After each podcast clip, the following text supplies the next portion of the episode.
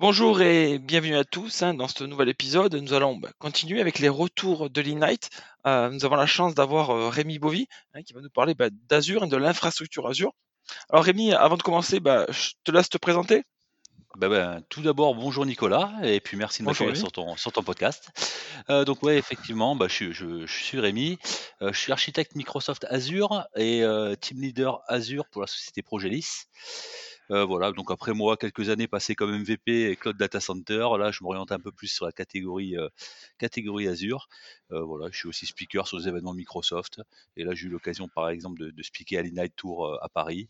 Et bah, sur des événements communautaires où aussi on, on, se croise de temps en temps, Nicolas. Exact. Comme, voilà, comme certains meetups des DevOps. Exactement, voilà. Et donc, euh, bah, il y a deux semaines en arrière, comme tu l'as dit, j'étais à l'Inite euh, à Orlando ce coup-ci et pas à Paris. Et voilà, et là, on a eu le droit à pas mal d'annonces sympas euh, concernant, pour ma partie, sur la partie infrastructure Azure. Voilà. Effectivement, hein, j'ai cru voir passer pas mal de choses, soit, de fonctionnalités qui passent en GA, soit effectivement de nouvelles annonces assez intéressantes. Exactement. Dès le premier jour, en fait, on a été, on, a été bombardé d'annonces de, dès, euh, dès la, première session. Euh, voilà, donc on a eu, euh, on a eu pas mal de, belles choses qui ont été annoncées, dont, et puis on va en parler un peu plus longuement dans le détail, surtout, et le, gros service annoncé, c'est Azure Arc, voilà, par exemple. D'accord. Donc, qu'est-ce que, est-ce que tu peux nous en dire un peu plus finalement sur Azure Arc? Qu'est-ce ah, bah, que, qu'est-ce que ça fait? Qu'est-ce que ça, quoi ça sert? Bah, carrément, carrément. Bah, en fait, Azure Arc, c'était un peu le chaînon manquant euh, avec Azure. Euh, donc, dans Azure, on fait de l'hybridation, ça c'est plutôt sympa. On arrive à se connecter euh, sur des infrastructures on-premises ou des choses comme ça. en fait, Azure Arc, c'est un, service Azure qui, d'une part, va, permettre de piloter des workloads ou qui soient déployés, en fait. Donc, ça veut dire sur des infrastructures internes ou sur des clouds concurrents aussi. Donc là, on va parler aussi de pouvoir piloter des infrastructures chez, chez AWS, chez Google Cloud, par exemple. Euh, et on va permettre aussi de, déployer certains services Azure chez soi, sur du on-premises, sur du Azure Stack ou, euh, comme je vous l'ai dit, sur des, sur des clouds euh, autres que ceux, d'Azure. Ça veut dire que finalement, depuis ma plateforme Azure, je peux gérer ça, soit mon serveur Hyper-V chez moi, soit finalement un serveur AWS ou un data center que j'aurai dans une de mes salles, un data center privé. Alors pas encore. On est. Alors je pense que ça va être les débuts euh, de, ça et ça, on, se profilera vers ça. À l'heure actuelle, on peut pas réellement piloter en fait son infrastructure. On, va installer des agents sur nos machines virtuelles qui sont, euh, qui sont soit chez soi, soit sur un autre cloud, et on va remonter de l'information. Donc on va les voir apparaître comme des éléments de Azure. Ça va permettre d'unifier, d'avoir un seul portail de management pour tout ça. Par contre, on ne va pas pouvoir provisionner de machines virtuelles sur d'autres cloud providers à l'heure actuelle. Ce n'est pas le cas. Je pense que Microsoft n'a encore pas d'accord euh, avec ces, euh, autres cloud providers. Euh, donc au niveau des machines virtuelles, on va pouvoir en fait remonter les machines virtuelles, les voir dans sa console Azure le gros avantage de Arc, en fait, là-dessus, c'est qu'on va pouvoir apporter tous les bénéfices qu'on a déjà dans Azure, par exemple la gouvernance. Donc tout ce qu'on va pouvoir mettre en place comme gouvernance sur son, euh, cloud public Azure, euh, la gestion des policies par exemple, les règles de nommage, euh, et ben on va pouvoir se l'appliquer aussi sur son infrastructure chez soi ou sur un autre cloud provider. Et ça, c'est vraiment plutôt sympa. Voilà. Ça, c'est un des gros avantages.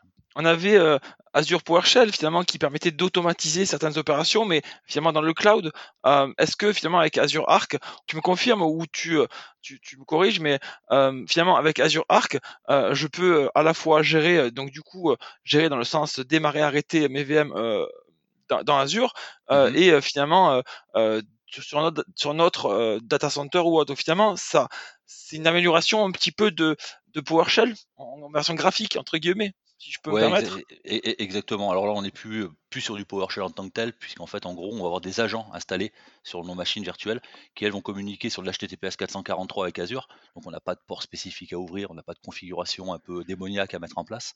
C'est quand même relativement simple, mais effectivement, ça va nous permettre d'interagir au niveau des machines virtuelles euh, via cet agent sur d'autres, euh, on va dire, d'autres plateformes que le cloud Azure. Voilà. Un des gros avantages aussi de, Azure Arc, donc euh, on, parlait effectivement là des, machines virtuelles, ça va être surtout aussi d'étendre sa capacité en fait et de pouvoir déployer des ressources. Et là, ce coup-ci, on va s'appuyer plutôt sur une technologie qui est Kubernetes en fait, pourquoi? Parce que cette technologie-là, elle est portable sur n'importe quel cloud provider. On fait du Kubernetes dans AWS, on en fait chez Google, on en fait chez soi aussi. D'accord?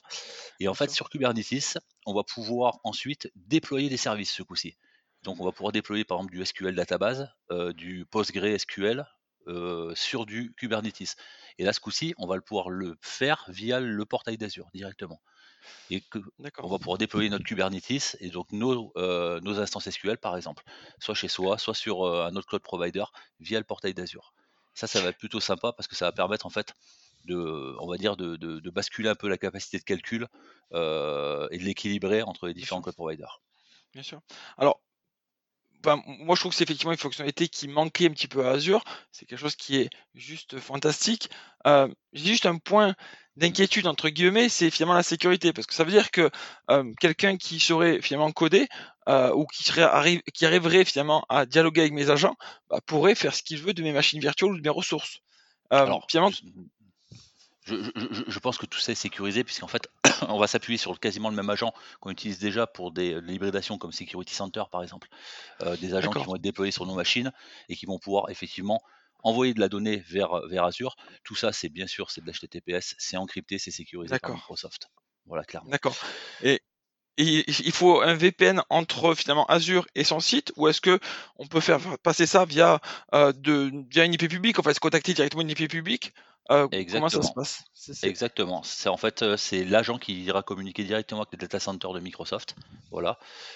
ça marche aussi via des proxys. Il n'y a pas de souci, c'est proxyfiable. Voilà. Comme tous les agents qui sont déployés, on va dire sur du on-premises par Microsoft, c'est proxyfiable, c'est encrypté en HTTPS. Il n'y a pas de port spécifique à ouvrir. Voilà. D'accord, ça c'est une bonne chose, effectivement. Au niveau après d'Azure Arc, attention, c'est de la bêta pour l'instant. ok? Donc effectivement, les entreprises peuvent faire des essais gratuits à l'heure actuelle. Le service, il est en mmh preview. ok? Est-ce qu'on a une date euh, euh, de, de, mise en, production Est-ce qu'on a une date pour, la, pour la GA ou, ou pas du tout? Pas du tout à l'heure actuelle. Je pense que ce sera euh, second, second voire troisième quarter de, de, 2020. 2020 Oui, ouais, je me semble effectivement. Le premier me semble un peu, le premier, premier trimestre me semble effectivement un peu, euh, enfin, un peu court pour effectivement une sortie en GA.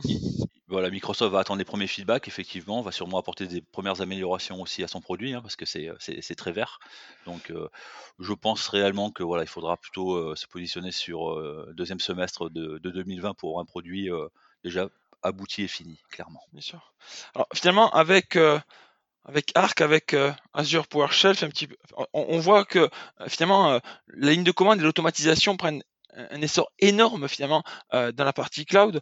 Euh, je pense que ça peut être une bonne chose. Enfin, toi qui fais énormément d'Azure, euh, est-ce que voilà, est-ce que tu passes encore via l'interface graphique ou tu ou tu as fait le, le, le pas? Alors c'est peut-être plus simple pour toi parce que tu es à la base développeur. Enfin, tu as des notions de développement, donc c'est plus simple pour toi que pour moi. mais mais est-ce que est-ce que voilà, est-ce que tu as fait le pas ou est-ce que tu es encore en version graphique? Non, non, non, on utilise de moins en moins de graphiques. Euh, on utilise d'autres outils à l'heure actuelle. On va utiliser du Terraform par exemple ou de l'Ansible qui vont nous permettre effectivement d'automatiser le déploiement.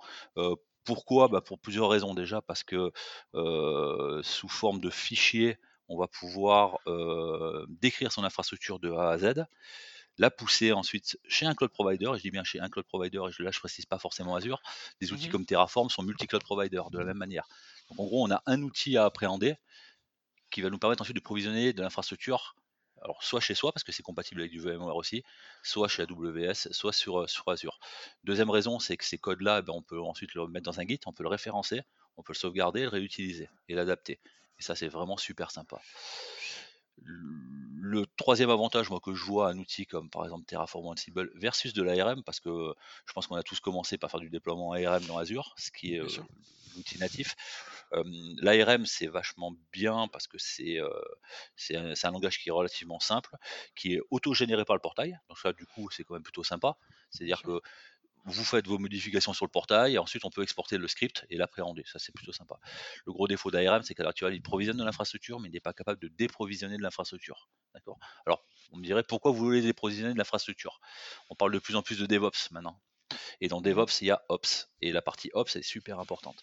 C'est-à-dire qu'on doit pouvoir provisionner de l'infrastructure à la demande très rapidement et aussi la détruire pour pouvoir la refaire, pour pouvoir la détruire, et ainsi de suite. Dans les environnements de test et de qualification, c'est très très important.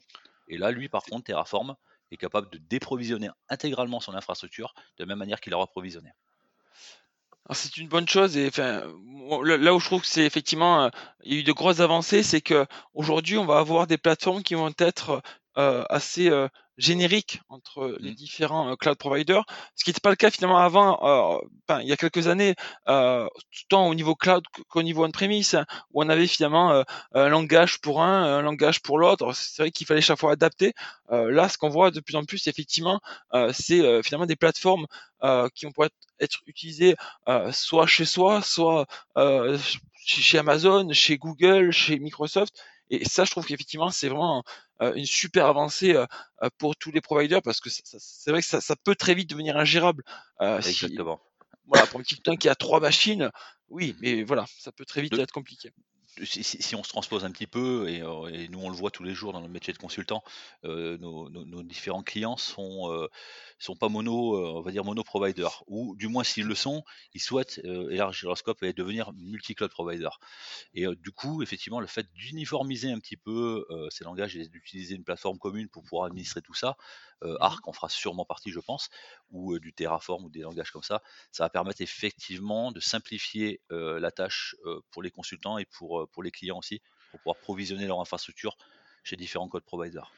Bien sûr, et puis je pense que ça va même favoriser l'adoption finalement, parce qu'aujourd'hui, mmh. alors peut-être pas dans d'autres pays, mais c'est vrai qu'en France, encore un peu de mal avec le cloud pour diverses raisons, et je pense que le fait que on va pouvoir avoir une adoption enfin, pour avoir, pardon, pas une adoption, mais on va pouvoir utiliser certains outils autant en interne que chez son provider, euh, je pense que ça va favoriser effectivement euh, le fait de dire ok bon ben finalement j'ai pas besoin de tout redévelopper, euh, je peux utiliser mon script à l'interne comme chez mon chez, chez, mon provider et je, pense qu'effectivement c'est quelque chose qui manquait et qui, qui, va faire du bien dans le monde du cloud ouais. Clairement, de toute façon, euh, tu as raison Nicolas, sur la partie adoption, on le voit tous les jours encore, c'est compliqué en France, on le sait. c'est pour ça qu'aussi on a des, des, plateformes comme VMware par exemple, qui sont maintenant portées sur AWS, sur Google Cloud sur, ou sur Azure, euh, et qui vont permettre effectivement de faire franchir le pas à, certains, à certaines sociétés euh, en, retrouvant des choses qu'ils connaissent en fait déjà chez eux et pouvoir ensuite euh, l'utiliser dans, dans du cloud. Voilà. Alors, moi, je le vois aussi enfin, avec Vim. Alors, ça fera office de notre podcast, mais je vois avec Vim, finalement, Vim est en train de se tourner énormément sur la partie cloud, puisque on a eu la V4 qui est sortie enfin, récemment, je crois aujourd'hui, j'ai plus la date exacte. Voilà, on peut sauvegarder en fait, euh, on peut sauvegarder euh, euh, la partie Office 365 directement en mode blob dans Azure. Et finalement, on n'a quasiment plus rien, plus rien en prémisse. C'est ça, c'est ça. Ou sur du AWS. Ou, sur AWS. ou autre. Hein, voilà, enfin, il y, a différents providers. et effectivement, aujourd'hui, le cloud prend prend un pas énorme. Enfin, une société comme VMware qui fait du cloud, c'est vrai que c'est extraordinaire parce que ils s'y sont mis aussi voilà, alors que bah, à la base, ça, reste quand même un système, un système de virtualisation assez on-premise. Euh, voilà, ils, sont quand même assez, ils sont assez facilement mis au cloud. Donc, je pense qu'effectivement, dans les années qui vont venir, le cloud va avoir une, va avoir un boulevard devant lui. Toutes les, toutes, les, solutions cloud, on le voit de toute façon, enfin, autant que moi dans les, différents projets qu'on fait. Bah, très vite, ça tourne autour du cloud. Aujourd'hui, un projet de bah on en fait un sur 10. Quoi. De, toute façon, à mon sens, le, cloud, mis à part effectivement la, frayeur d'externaliser sa donnée, le maître mot du cloud, c'est le confort. Et, en fait, on, gagne en confort énormément. On a des services SaaS, des services PaaS sur lesquels on n'a pas du tout à se soucier de l'infrastructure qu'il y a par derrière. on envoie notre donnée, on, sait qu'elle est géo-redondée, on sait qu'elle est à des niveaux de SLA qui sont très très difficilement atteignable même sur des sur des infrastructures euh, on-premises. C'est le, le, confort effectivement est un maître mot et c'est un des arguments principaux pour lequel en fait les clients peuvent passer aussi dans du cloud. Clairement, c'est pour gagner en confort. Moi, je le vois effectivement sur la partie Office 65 que je suis en train de préparer effectivement pour pour un client euh, euh, les SLA euh, d'Office 365 pour voir un petit peu bah, qu'est-ce qu'on peut avoir. c'est vrai que c'est juste impressionnant parce que mmh. on a 25% de remise à partir de, de moins de 99% de, de, de, disponibilité. quand on regarde les disponibilités sur 2017 et 2018, ils sont même pas arrivés. C'est-à-dire Ouais, que, enfin, ils sont, ils sont largement au-dessus. Euh, c'est vrai que c'est c'est juste énorme parce qu'effectivement, moi, c'est ce que je dis. Je pense que bah, toi, pareil, euh, quand, quand, Mmh quand tu fais un projet cloud, tu dis, bah, oui, mais les ressources que vous pouvez avoir dans le cloud, que ce soit stockage, que ce soit compute, que ce soit n'importe, on s'en fout. Euh, finalement, j'ai une possibilité d'avoir des ressources très facilement dans le cloud que j'ai pas sûr. finalement en premise ou, ou que je peux avoir, mais puis, des prix euh, énormes. exorbitant puisque ça va nécessiter en fait de faire de l'investissement sur du on-prem. Alors que sur sur sur du cloud, en prenant l'e l'exemple par exemple de scientifiques qui auraient, heu, besoin de de de de d'utiliser des hypercalculateurs Mhm. pendant une durée qui est par exemple de 8 heures par mois, il faut imaginer l'investissement que ça serait chez soi. Alors que dans dans un cloud comme Azure, bah, on allume, on consomme pendant 8 heures, on éteint et on a Bien payé juste 8 heures et ça c'est juste juste génial quoi, voilà, clairement. C'est clair. Et puis même sur la partie sauvegarde, hein, enfin moi je vois Mmh mh. avec la partie Vim, mais juste la partie Office 65, ça peut être juste énorme parce que bah, tu prends une boîte mail de 50 gigas, même si à la compression, tu ne Mmh. passeras jamais, tu passeras jamais de 50 gigas à 200 mégas. Ça veut Ah dire que derrière, il va te falloir de l'espace de stockage. Mais plus tu as besoin de rétention, plus il faut de l'espace de stockage. Quand tu vois le prix du mode blob, vous le mettez Bah oui. directement dans Azure. Ça Ah il faut rien. il faut même pas je pense qu'il faut même pas hésiter. Complètement, mais complètement, je veux dire, c'est dérisoire, ça te coûte moins cher finalement, heu, de mettre de mettre, heu, tes sauvegardes dans Azure et tu as donc as ton compute en interne, qui Mmh mh. envoie la sauvegarde, qui en qui envoie le la sauvegarde, oui, dans Azure ou ou directement dans Azure, c'est pas pas un souci la VM1. Mais je veux dire, enfin, c'est tellement dérisoire, Ah le prix aujourd'hui de la ressource que, bah, ça serait dommage de s'embêter effectivement, heu, avec, heu, avec du on-premise, ouais. Clairement, puis avec un un un un réel apport de sécurité, de redondance et de de persistance de la donnée qui, heu, qui, comme je disais, sont sont difficilement atteignables vraiment sur du on-prem ou alors avec des investissements énormes. Oui, c'est ça, c'est ça, c'est que, aujourd'hui, on on le voit, sur les c'est c'est Microsoft, enfin, ils sont ils sont loin de les atteindre les SLA, c'est ils sont Mmh largement au-dessus, quoi, largement au-dessus. C'est, ils ils ont rien à quasiment rien à payer sur 365, enfin, c'est rare. Ça arrive, oui, ça peut arriver, évidemment. Enfin, aucun aucun système n'est infaillible, mais quand on regarde les SLA sur 2017 et 2018, Ah oui. ouais, il y a pas trop à s'inquiéter, quoi. Non, non, non, je pense que les les les clients peuvent y aller les yeux fermés. C'est clair. Bah Si oui. si on continue sur la partie sécurité, Ouais, tu m'avais parlé d'un d'un système que moi j'ai j'ai j'ai testé en mode preview et c'est vrai que, heu, c'était pas mal, mais je dis: «Ouais, bon, ça demande de l'amélioration», c'est Azure Bastion. Ouais, Hem, clairement. est-ce que tu peux nous en parler un peu? Ah bah, là, il a été annoncé en en GA donc heu, lors de l'Ignite, donc le il y a 2 semaines. Heu, donc Azure Bastion, bah, en fait, c'était un service PaaS, hein, d'accord? Donc c'est un service entièrement Mmh managé par, Microsoft, qui fait son rôle de bastion. C'est-à-dire qu'il va permettre, en fait, de prendre la main sur ces machines virtuelles, dans Azure, sans forcément avoir ouvrir des ports spécifiques, clairement. Donc en gros, on va, on va créer un service Bastion, heu, dans Azure. Il va se connecter à notre virtual network dans Azure et via ce Mmh virtual network-là, on va pouvoir ensuite accéder alors soit en RDP, soit en SSH si c'est du Linux, Mmh heu, à nos machines virtuelles. Et donc comme je disais, sans avoir à ouvrir de port spécifique puisqu'en fait toute la communication se fait en SSL 443 et sans non plus avoir besoin d'installer un agent puisqu'en fait on va pouvoir le faire directement dans son navigateur et ça c'est plutôt sympa. Donc toutes les problématiques qu'on avait, c'est-à-dire, bah, mettre une IP publique sur une machine virtuelle par exemple, ce qui est pas une bonne chose, on le sait pertinemment, même si c'est fourni par défaut par, par Azure, il faut Ouais, certainement pas le faire. Heu, on avait ensuite les, bah, les problématiques, sinon il fallait monter un VPN, d'accord? Il fallait monter un Mmh VPN entre son site et Azure et ensuite faire ses ouvertures de ports RDP, SSH pour pouvoir y accéder. Azure Bastion va permettre justement de faire abstraction de tout ça et on va pouvoir se connecter directement à nos machines virtuelles pour les administrer. Donc on a un déploiement qui est ultra rapide, voilà, clairement. A a Hem, alors toi tu disais que toi tu avais eu un petit retour qui était pas forcément fun, tu avais des alors, améliorations, tu pensais à quoi par exemple? Alors en fait, je pensais j'allais effectivement y arriver, c'est, heu, donc Mmh quand j'ai monté Bastion en version preview, effectivement, ça marchait super bien, il y a rien à dire. Seulement pour pouvoir me connecter en RDP sur une machine virtuelle, il fallait que je fasse un rebond, sur une VM qui elle avait, qui elle avait, une IP publique et finalement, bah, je trouvais que c'était dommage parce que tu perdais, heu, alors soit c'était un problème de configuration, ce qui est possible aussi, mais je trouvais que c'est dommage parce que je me disais: «Mais OK, tu montes un Bastion, c'est génial, c'est super sécurisé, mais du coup j'ai besoin d'un d'un de de de faire un rebond sur une sur une de mes machines virtuelles ou de monter un VPN et du coup, je non, trouvais que ça perdait un petit peu son Plus du tout, plus ouais, du tout. Maintenant vraiment, alors c'était soit un petit problème de conf, soit effectivement c'était peut-être au au début de la preview. Oui, Maintenant oui, c'est au tout le début, hein, voilà, le, le- le but c'est de se connecter à son portail Azure, d'accord Et si on a les bons droits, euh, ça va être d'accéder à ce bastion-là. Euh, donc le bastion, pareil, Ouais. il est, euh, il y, a, y a du airbag sur le bastion, donc on va gérer des droits d'accès sur le bastion, Mhm. Qui va permettre bah, de filtrer les personnes qui s'y connectent. Et ensuite, directement via le portail d'Azure, en cliquant sur un lien, on accède à sa machine virtuelle dans son, euh, dans son navigateur directement.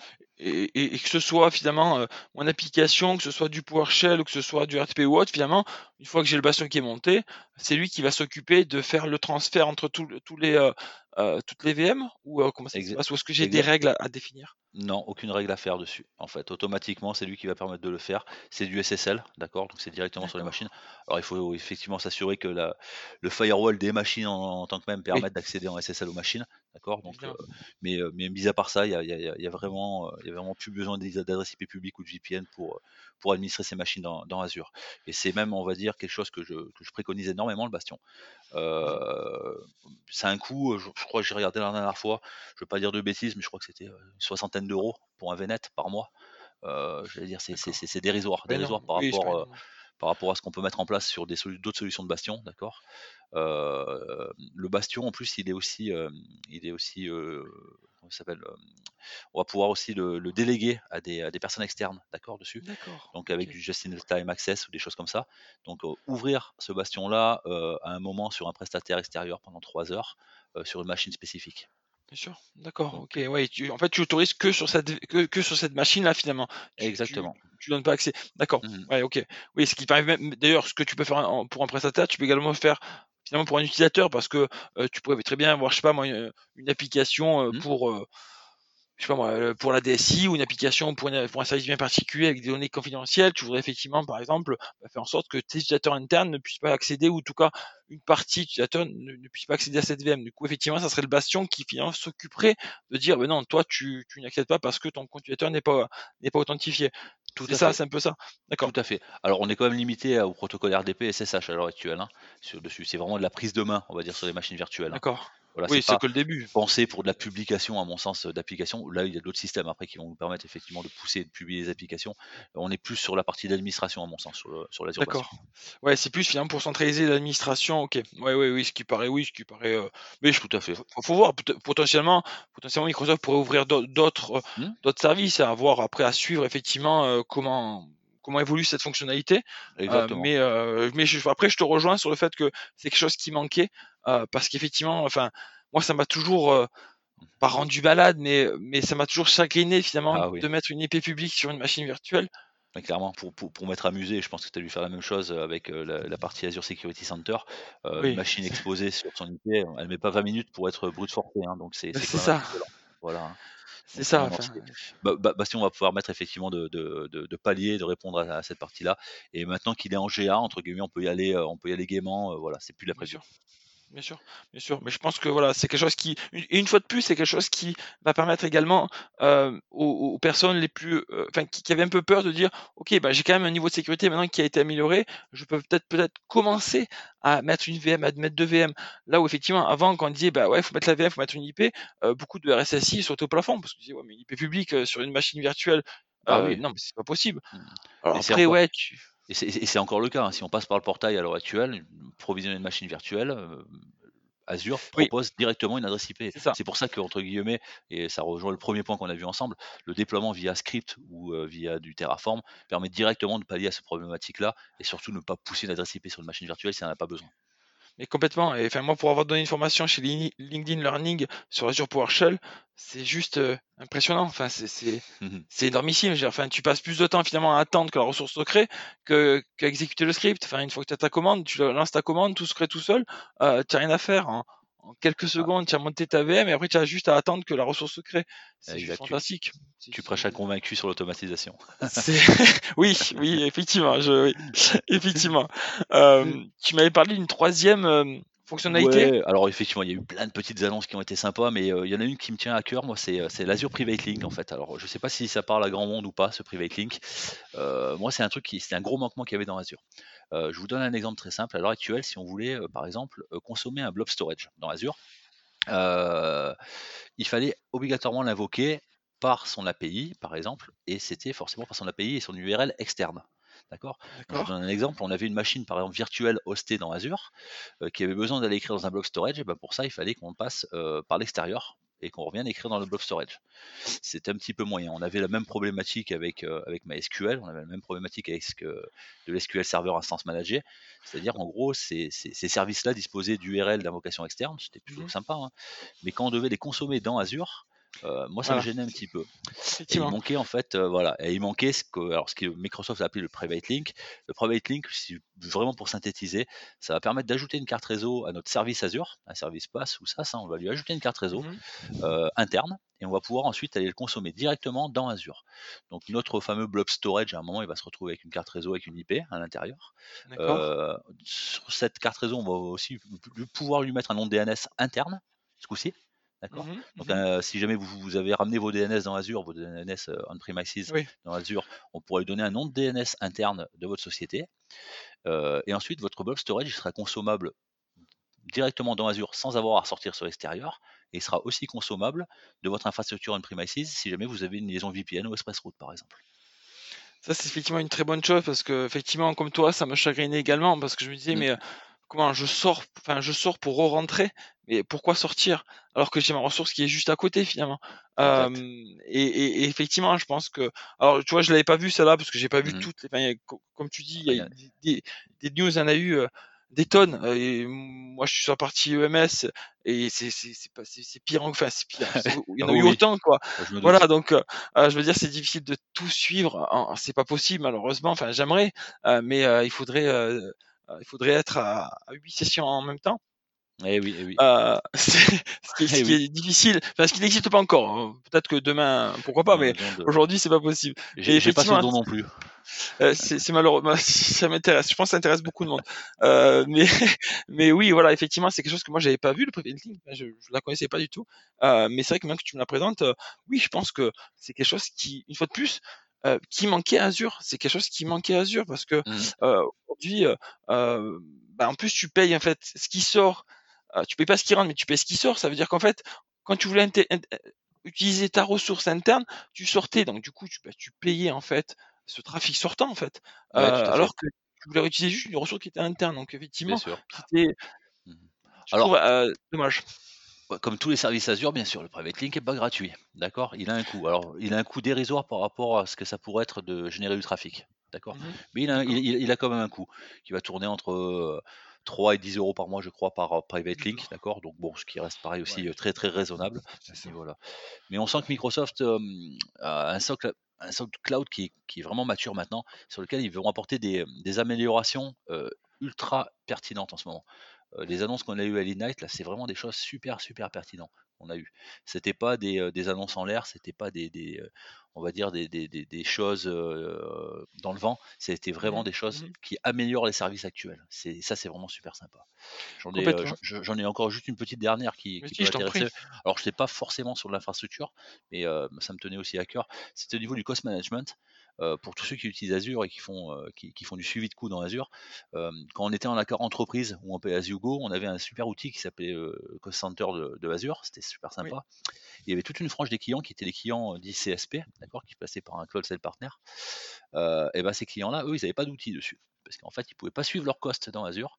Et donc, c'était le CSP qui devait leur fournir des rapports de, de coûts et ça, c'était juste horrible, puisque ces clients CSP-là, quand ils provisionnaient une machine virtuelle dans Azure, de leur côté, bah, ils ne savaient pas combien ça coûtait. Microsoft a annoncé, pareil, que du coup, l'outil de cost management maintenant était en GA sur les clients CSP. Et ça, c'est une super annonce aussi de, la part de Microsoft. C'est-à-dire que tous les clients vont pouvoir suivre maintenant finement et graduellement leur, leur coût dans Azure. Je pense qu'effectivement, c'est une bonne chose parce que beaucoup de clients, enfin, en tout cas, beaucoup non. Certains clients ont eu mmh. quelques, euh, quelques euh, mauvaises nouvelles à la fin du ah mois quand il fallait payer la facture euh, parce que bah voilà par exemple la personne oublie d'éteindre la VM euh, la VM continue à, à, à, s'exécuter en fait hein, et donc du coup ça, elle paye pour une ressource qui qu'elle n'utilise pas. Et c'est vrai que certains clients euh, ouais, ont eu quelques, quelques surprises quand même. Bah, bah, c'est, c'est, pour ça, je, je, je, je, cesse de le répéter, mais mettez en place des budgets dans Azure, même si les budgets, entre guillemets, c'est pas des plafonds, un budget, hein, c'est, vous pouvez le dépasser, votre budget, mais mettez en place des budgets, mettez en place des alertes sur vos budgets. Surtout. Euh, des alertes à, on va dire, 50% de consommation, 70% de consommation, euh, parce qu'effectivement, on va dire, euh, c'est pas forcément de la malveillance, hein, mais ça peut être de l'erreur humaine. Et provisionner un hypercalculateur ou une machine à base de GPU Nvidia, bah, ça peut être sympa. par contre, ça coûte très cher. Voilà. ça coûte très cher, effectivement. Et, et, le problème, c'est que la facture monte très très vite. Alors si effectivement, bah, comme tu, voilà, comme tu dis, si tu utilises, ok, bah tu utilises, tu utilises. Mais c'est vrai que c'est dommage effectivement de payer pour une VM qui va dormir, enfin qui ne va rien faire. Autant l'éteindre, euh, autant l'éteindre quoi. Donc effectivement, euh, je pense que le, une fois de plus, hein, c'est ce qu'on a dit tout à l'heure, c'est cette fonctionnalité manquée, euh, manquée pour, pour, pour, les personnes qui veulent aller dans Azure et qui passent par un CSP. et ça va même également permettre au CSP euh, d'avoir moins de boulot parce que euh, faire des rapports, oui, c'est bien, mais euh, il y a plus C'était pas, c'était pas la valeur ajoutée exactement, on est d'accord. Non, c'était pas. Oui, et puis euh, fallait, fallait les faire aussi. et, connaissant l'outil, euh, ou, ou payer une plateforme pour pouvoir le faire, ouais. C'est ça, c'est ça. voilà, donc euh, je pense qu'on a utilisé les mêmes outils tous les deux. Euh, ouais, bon, il c'était pas terrible, c'était compliqué. Non, il y a mieux. Ouais, c'est ça, c'est ça. Donc je pense effectivement ça, ça va être une bonne chose. Euh, ça va être une bonne chose. Euh, Rémi, on arrive à, une demi-heure. Euh, ouais. Euh, donc, bah, écoute, c'était génial. Bah, moi aussi, je me suis bien régalé. C'est toujours sympa de, parler des choses qui nous passionnent. Tu sais que tu es le bienvenu quand tu veux. merci, merci beaucoup. Je pense que si les personnes, bah, avec plaisir. Si les personnes veulent te contacter, je pense que sur LinkedIn, euh, devraient pas avoir de mal à te retrouver. Non, pas de souci. Écoute, euh, je te dis encore une, fois merci. Euh, à bientôt euh, pour un nouveau podcast. les il y a deux prochains podcasts sur Vim normalement, un où je serai tout seul et un où je serai accompagné. Et après, voilà, on va, essayer d'en faire d'autres. Rémi, tu es bien sûr le bienvenu quand tu veux. Je sais que. J'attends tes prochains podcasts avec, avec attention. avec grand plaisir. Avec grand plaisir. Et voilà, tu, reviens avec nous quand, quand tu veux. Ça marche. Eh ben, écoutez, euh, Merci beaucoup. Merci Nico et euh, au revoir et à bientôt tout le monde. À bientôt.